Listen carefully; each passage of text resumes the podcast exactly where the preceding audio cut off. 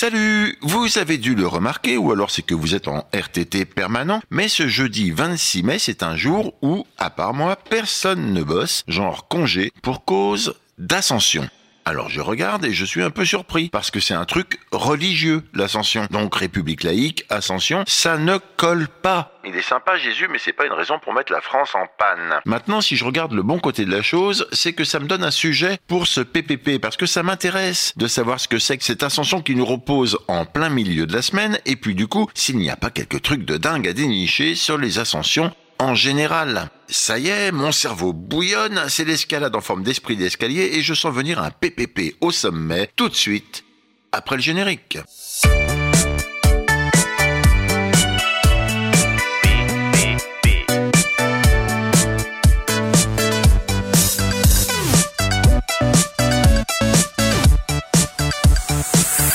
Alors la fête de l'ascension, hein, l'ascension au sens religieux, chers agnostiques incultes, c'est simplement le dernier jour de travail de Jésus sur terre, un genre de pot de départ avec ses collègues, avant de décoller pour une retraite bien méritée au paradis. Ce jour-là donc, Jésus apparaît aux apôtres, petit discours d'adieu dans lequel il leur annonce bah, qu'il quitte définitivement le comité de direction. Eh bien, je voulais vous dire au revoir.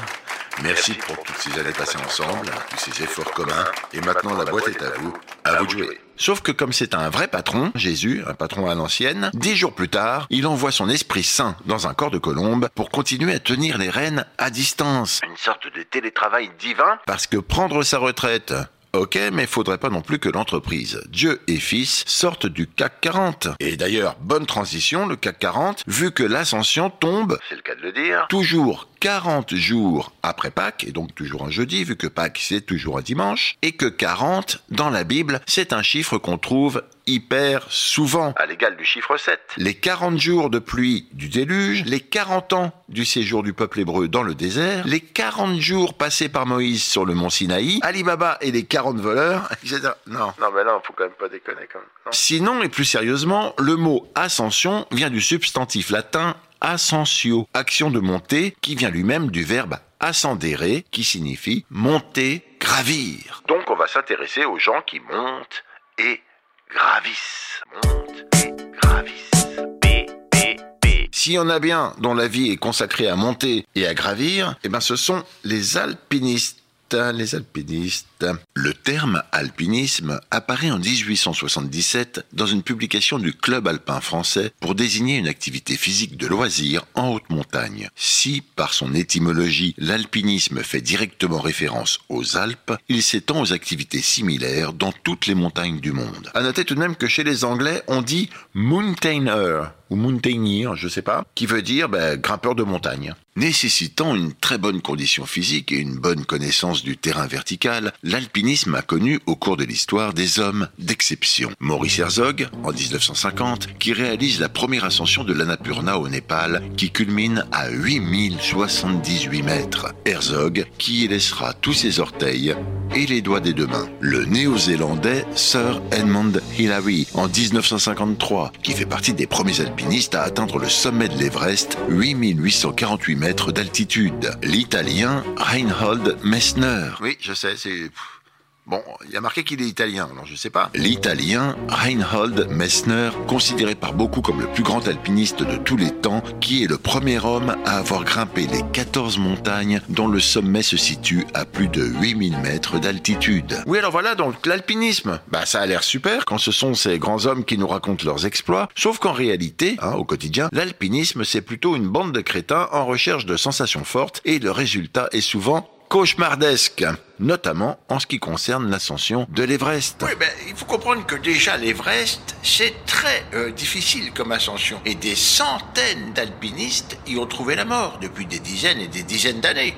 Seulement, à cette altitude, impossible de ramener les corps en bas. Du coup, il y a plein de cadavres conservés par la glace qui gisent, là, comme ça, sur le côté de la route et qui servent maintenant de point de repère aux autres alpinistes. Eh oui, c'est triste, mais c'est comme ça. Ensuite, même si l'ascension est extrême, comme je viens de vous le dire, ça n'empêche pas des milliers de personnes de s'y essayer chaque année, encouragées par des aigrefins euh, de tour opérateur.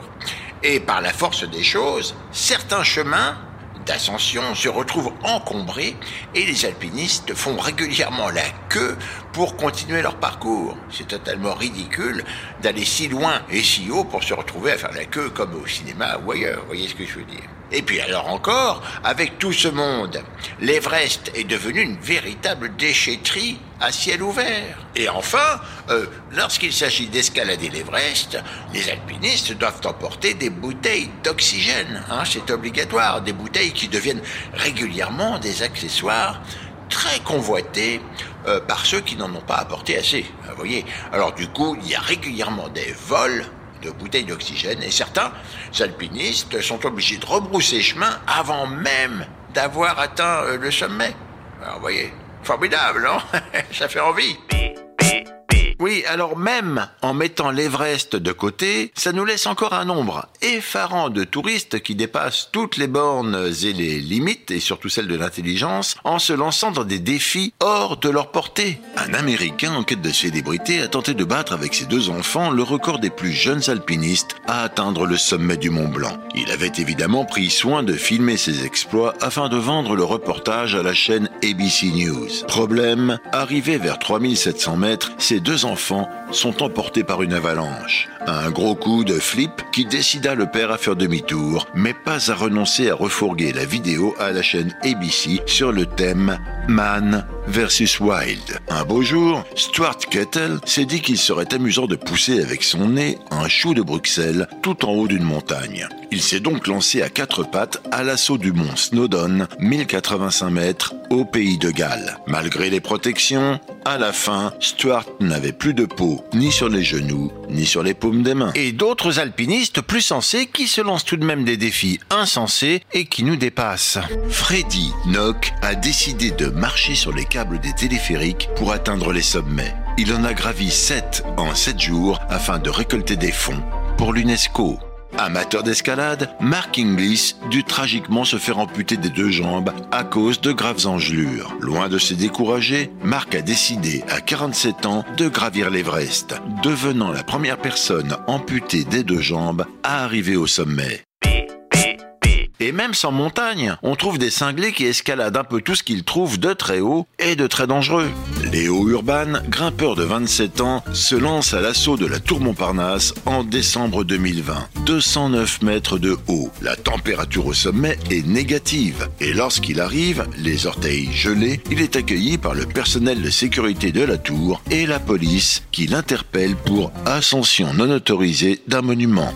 Alain Robert, l'homme araignée, a tout fait tout vu, tout escaladé, et entre autres les tours jumelles Petronas 452 mètres, et en 2011 la Burj Khalifa à Dubaï, haute de 828 mètres. 828 mètres, c'est là que je commence à avoir le vertige, moi. Et l'escalade en ville a été plus généralement popularisée par le film Yamakasi de Luc Besson, je crois, avec la scène culte de l'ascension des 23 étages de la tour des Bleuets pour assister au lever du soleil. Une scène réalisée sans trucage, mais avec des acteurs équipés d'un harnais de sécurité. Film lui-même inspiré par le parcours, P-A-R-K-O-U-R, PK, ou art du déplacement, ADD, une discipline sportive acrobatique qui consiste à franchir des obstacles urbains ou naturels sans l'aide de matériel par des pratiquants qu'on appelle des traceurs. Ouais, bon, bah, ça suffit. Allez, on redescend. Ouais, bon, bah, ça suffit.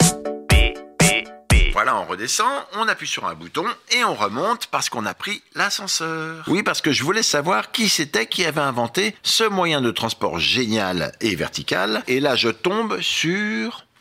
Alors peut-être que vous le savez déjà. Archimède.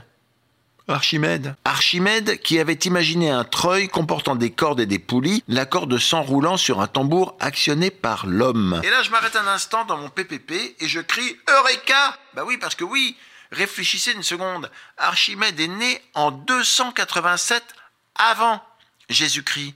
Donc, quand Jésus marche sur l'eau, tout ça, il y a déjà eu la théorie de la poussée d'Archimède. Et pour la fameuse ascension, Jésus a pu tout simplement piquer les plans de l'ascenseur d'Archimède, inventé près de 300 ans plus tôt.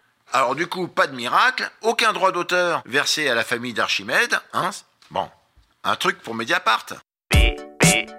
Pour conclure, et parce que j'adore ça, quelques plus ou moins nanars cinématographiques cultes avec des ascensions. Everest, de Balthazar Cormacur, un blockbuster basé sur le drame de 1996 avec 8 alpinistes morts en descendant du sommet. 127 heures de Danny Boyle, dans lequel l'alpiniste américain Aaron Ralston s'était amputé d'un bras coincé sous un rocher d'un canyon après 127 heures de calvaire. On accélère, courez voir Vertical Limit, la mort suspendue, vertige, duel au sommet et surtout les dents de la neige. Eh oui, quand même, les dents de la neige. Sans oublier mon préféré, Cliffhanger, traque au sommet de Rennie Harlin. Un classique qui n'a pas si mal vieilli, Un peu comme moi. avec un Sylvester Stallone encore fringant et crédible à l'époque, Cliffhanger, Là, je parle aux passionnés. joliment pastiché dans S Ventura, avec Jim Carrey qui laisse tomber un raton laveur.